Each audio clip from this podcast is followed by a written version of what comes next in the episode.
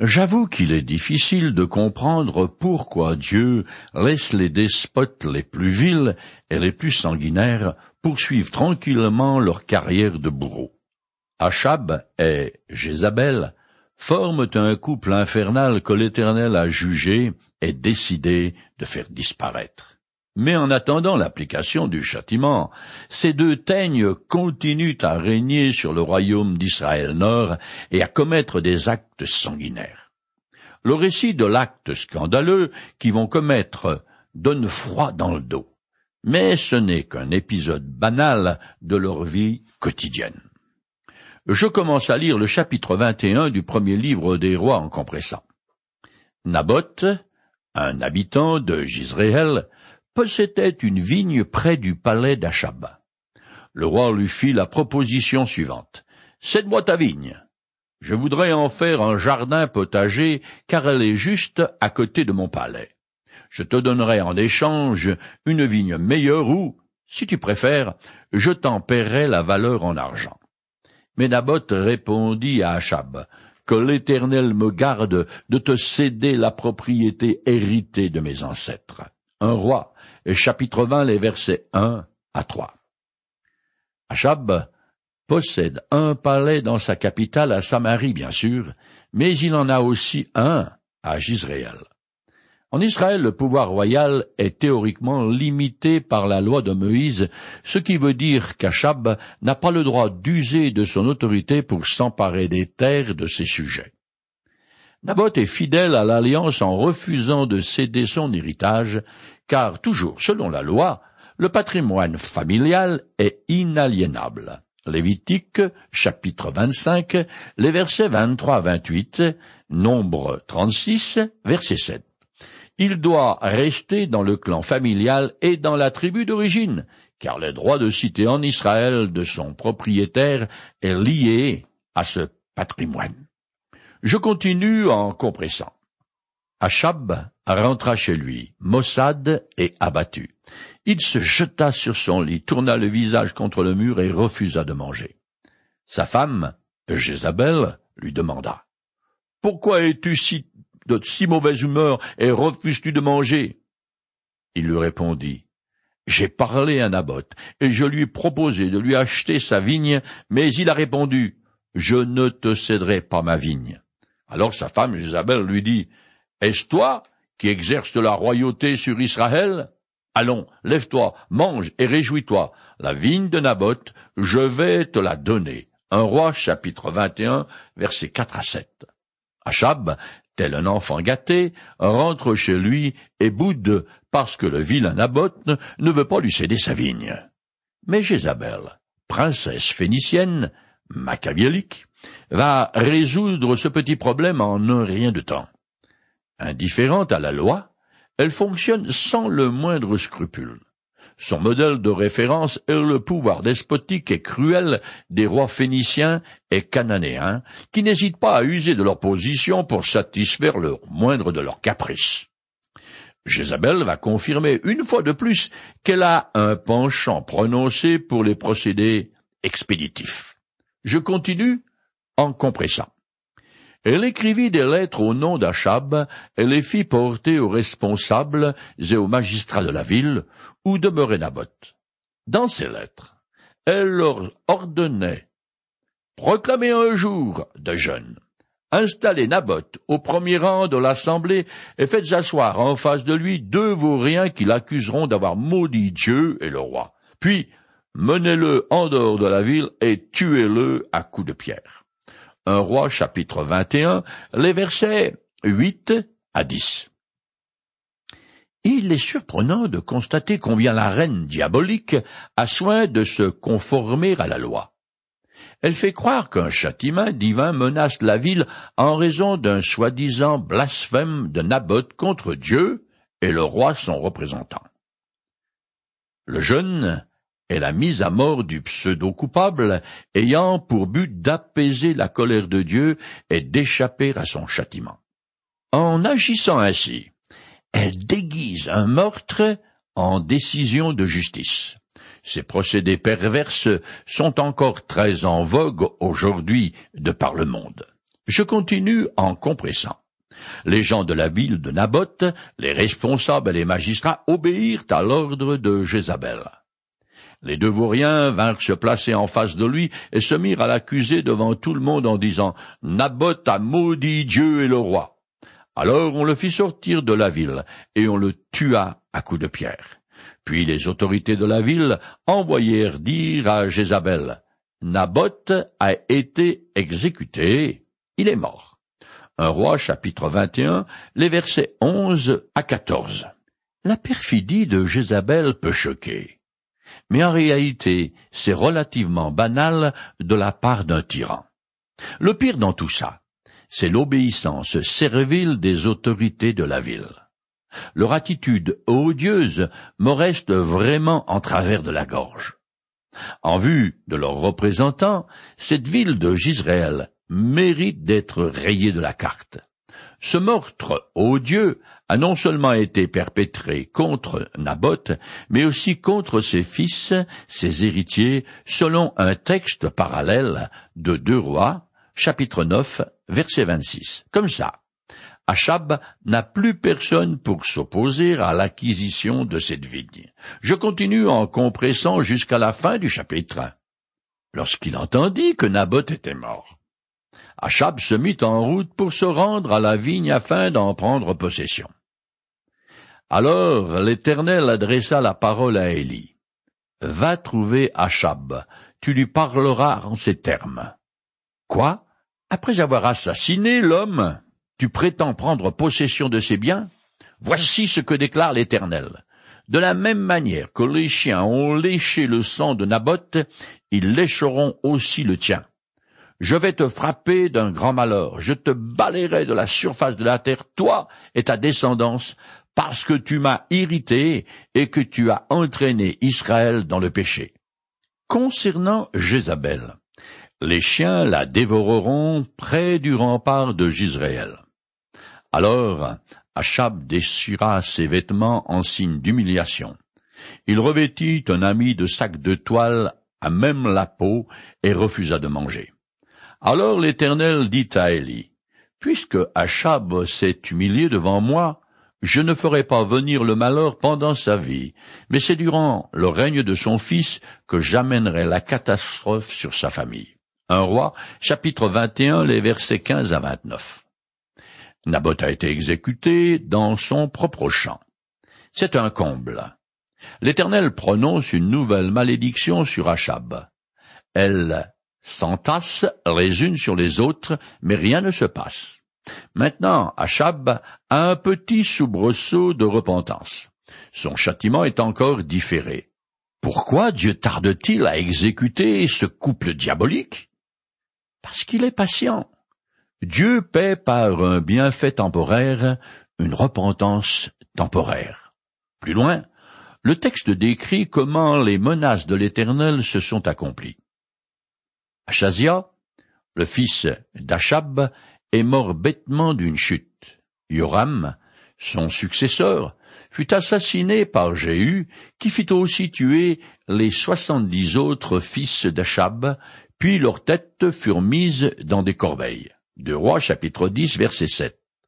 C'est ainsi que Dieu a vengé le champ de Naboth et de ses fils. Nous arrivons maintenant au dernier chapitre du premier livre des rois. Je commence à le lire en compressant.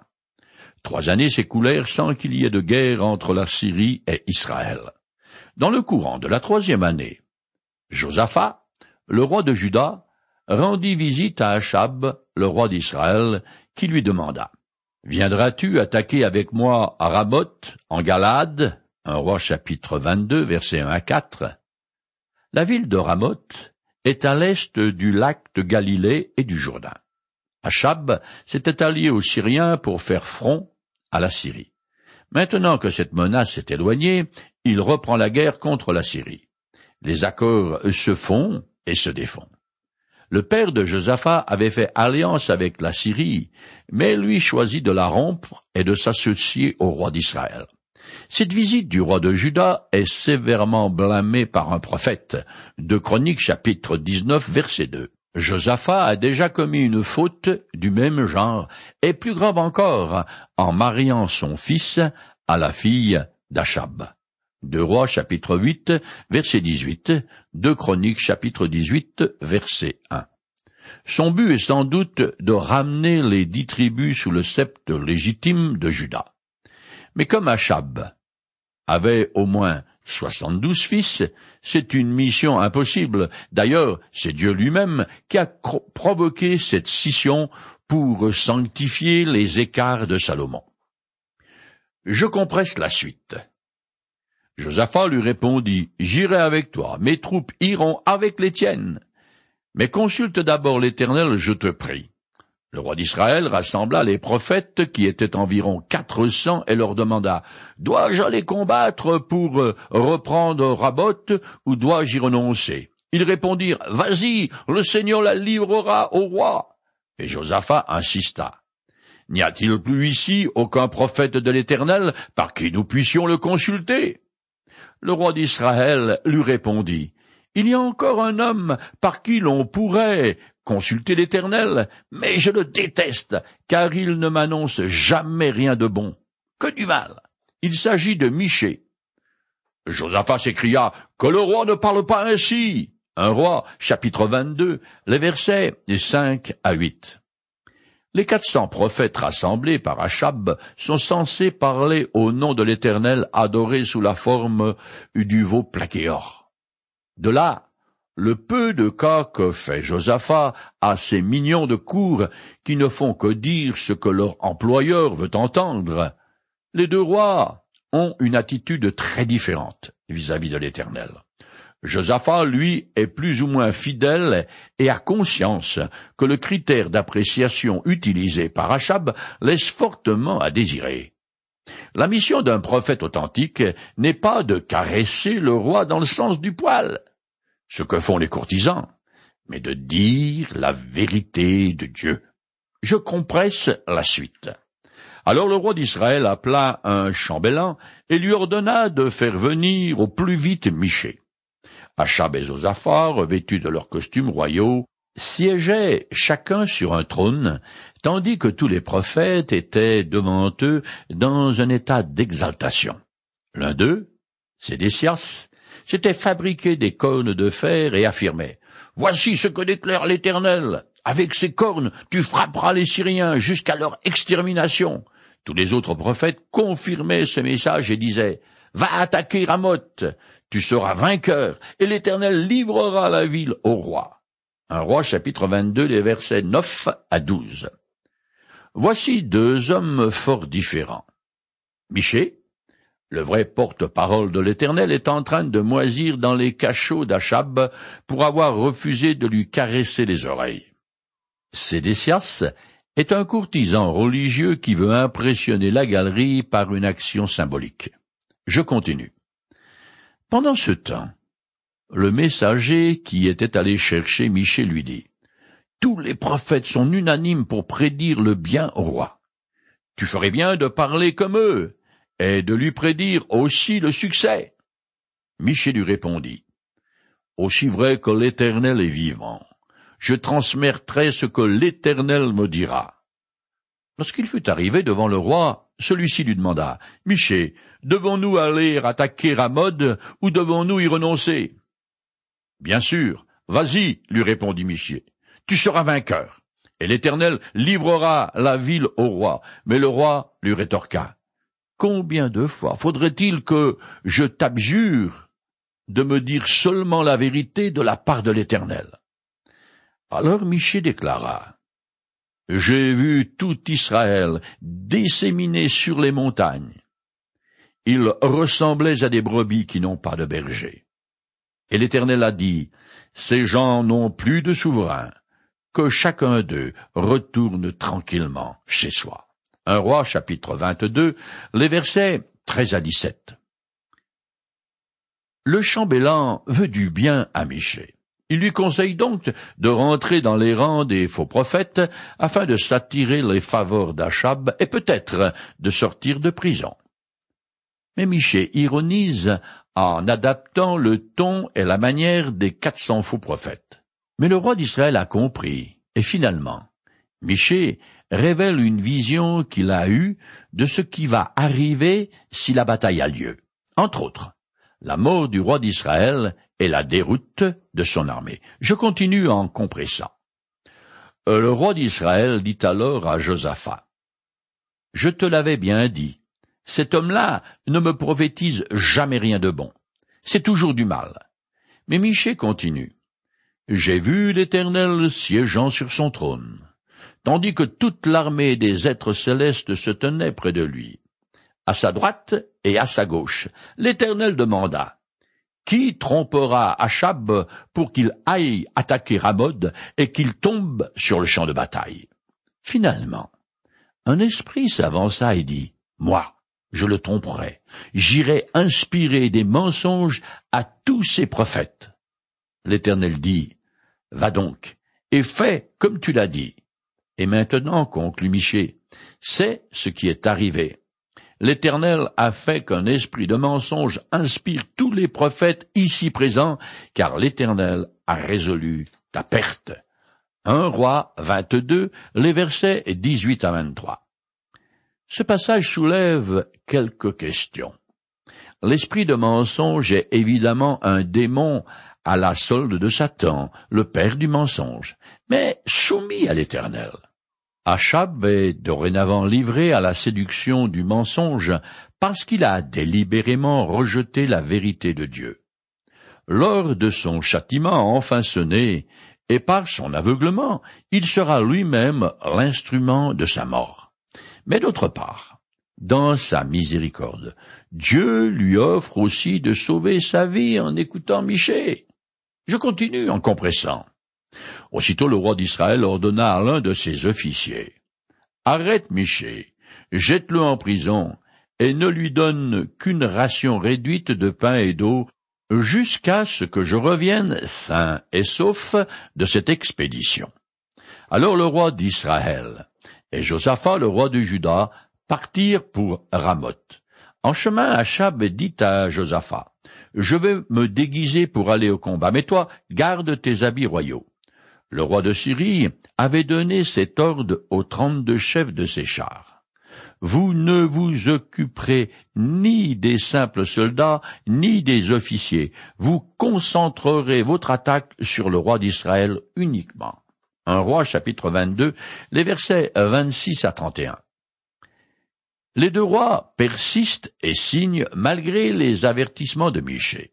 Cela dit, ces paroles ont quand même secoué Achab, qui se déguise afin d'être moins exposé et ainsi d'échapper au jugement divin. Le roi d'Israël a la frousse. Alors il confie la conduite du combat et la charge d'être tué à Josaphat. Sympa, comme manœuvre. Atteindre le roi, c'est provoquer la déroute de l'armée et s'assurer la victoire. Le roi syrien, qui auparavant a été épargné par Achab, lui rend le mal pour le bien. Quant à Josaphat, il aurait mieux fait de rester chez lui, car il s'est mis dans de sales draps. Je compresse la suite. Quand les chefs des chars aperçurent Josaphat, ils se dirent c'est certainement lui, le roi d'Israël, et ils se dirigèrent sur lui pour l'attaquer. Mais Josaphat poussa un cri. Quand ils se rendirent compte que ce n'était pas le roi d'Israël, ils se détournèrent de lui. Un soldat syrien tira une flèche de son arc au hasard. Elle atteignit le roi d'Israël à la jointure entre les pièces et la cuirasse. Alors le roi cria au conducteur de son char. Fais demi-tour et conduis-moi hors du champ de bataille, car je suis blessé. Mais ce jour-là, le combat devint si rude que le roi dut être maintenu debout dans son char face aux Syriens. Finalement, il expira dans la soirée. Le sang de sa blessure s'était répandu à l'intérieur de son char. Au coucher du soleil, un cri se répandit dans toute l'armée, que chacun retourne dans sa ville et dans ses terres. Un roi chapitre 22, les versets 32 à 36. La ruse d'Achab fonctionne, et Josaphat est très menacé. Il a dû appeler à grands cris ses soldats en disant Hommes de Juda, venez à l'aide de votre roi. Sur quoi les chefs des chars syriens l'ont reconnu et sont allés à la recherche de leur véritable ennemi. Malgré les manigances d'Achab, la parole du prophète Michée s'accomplit. L'Éternel a dirigé une flèche tirée au hasard pour accomplir son jugement. La mêlée fut si serrée que le conducteur du char d'Achab n'a pas pu faire demi-tour et l'amener en lieu sûr. Le roi s'est alors vidé de tout son sang et a rendu l'âme. Dès que les Israélites apprennent la mort d'Achab, ils rentrent chez eux. Le roi syrien Benadad voulait seulement la peau d'Achab, et il ne poursuit pas les Israélites en déroute, car il sait qu'il aura encore besoin d'eux à cause de la menace persistante de la Syrie. Je continue. Le roi étant mort, on le ramena à Samarie, où on l'enterra. Lorsqu'on lava son char à l'étang de la ville, les chiens léchèrent le sang d'Achab, et les prostituées s'y lavèrent. Ainsi s'accomplit ce que l'Éternel avait annoncé. Un roi, chapitre 22, les versets 37 à 38. La bataille de Karkar a eu lieu en été de l'année 853 avant Jésus-Christ, et selon les annales du roi assyrien Salmanassar II, Achab y participa. Le roi d'Israël est probablement mort à la fin de cette même année. Chaque ville possédait un bassin pour les lavages publics, un peu comme les lavoirs de nos villages. Comme prédit, le sang du roi est lapé par des chiens. L'auteur remarque en passant que l'eau qui a lavé le sang d'Achab est la même que celle où les prostituées prennent leur bain le soir. Ignoble fin d'une ignoble vie. Je continue en compressant. Les autres faits et gestes d'Achab, toutes ses entreprises, le palais d'ivoire qu'il fit construire et toutes les villes qu'il fortifia sont cités dans le livre des annales des rois d'Israël. Quand Achab eut rejoint ses ancêtres décédés, son fils, Azias, lui succéda sur le trône un roi, chapitre 22, versets 39 à 40. Des fouilles faites à Samarie ont mis en évidence que les murs du palais d'Achab étaient incrustés de centaines de figurines et d'autres décorations en ivoire. Humainement parlant, ce roi d'Israël était un homme capable, aussi bien sur le plan politique militaire. Il bénéficia également de la bienveillance divine qui lui accorda des victoires miraculeuses afin que le peuple sache que c'est l'Éternel qui est Dieu. Grâce à Achab, les deux royaumes israélites sont en paix, et malgré sa déchéance spirituelle, Israël Nord connaît une époque de prospérité. Cependant, à cause de son idolâtrie persistante, le royaume des dix tribus a fait un pas de plus vers le jour du jugement. Quand les Assyriens détruiront le pays et les survivants seront emmenés en captivité, le texte s'intéresse maintenant brièvement à Josaphat, roi de Juda. Je continue en compressant jusqu'à la fin du chapitre 22. Josaphat, fils d'Aza, devint roi de Juda la quatrième année du règne d'Achab sur Israël. Il était âgé de trente-cinq ans à son avènement, et il régna vingt-cinq ans à Jérusalem. Sa mère s'appelait Azouba. Josaphat suivit en tout l'exemple de son père Asa, sans en dévier, faisant ce que l'Éternel considère comme juste. C'est lui qui débarrassa le pays des derniers hommes qui s'adonnèrent à la prostitution sacrée et qui avaient subsisté dans les hauts lieux du temps de son père. Un roi, chapitre 22, les versets 41 à 47. Josaphat régna de 872 à 848 avant Jésus-Christ, ce qui inclut les trois années de corrégence avec son père. Quand ce dernier était malade, il est qualifié de bon roi parce qu'il a fait le ménage dans son royaume en faisant disparaître toute forme d'idolâtrie. C'est un homme capable, béni de Dieu. Le second livre des rois donne davantage de détails sur son règne. Je reviens alors sur Achab et à Jézabel, car ce couple diabolique me laisse rêveur. Alors, de multiples mises en garde, Achab est finalement jugé. Ce n'est pas trop tôt. La question qu'on peut se poser est pourquoi Dieu a-t-il attendu si longtemps pour agir? Les Écritures donnent quelques réponses. Je résume deux passages du livre d'Ézéchiel. Pensez-vous que je prenne le moindre plaisir à voir mourir le méchant? Le Seigneur l'Éternel le déclare. Je ne prends aucun plaisir à la mort du méchant. Je désire qu'il abandonne sa conduite et qu'il vive. Détournez-vous, détournez-vous donc de votre mauvaise conduite. Pourquoi devriez-vous mourir, gens d'Israël? Ézéchiel, chapitre 18, verset 23, et chapitre 33, verset 11. Parce qu'il est miséricordieux. Dieu repousse souvent le jugement que quelqu'un mérite jusqu'à ce qu'il atteigne le point de non-retour.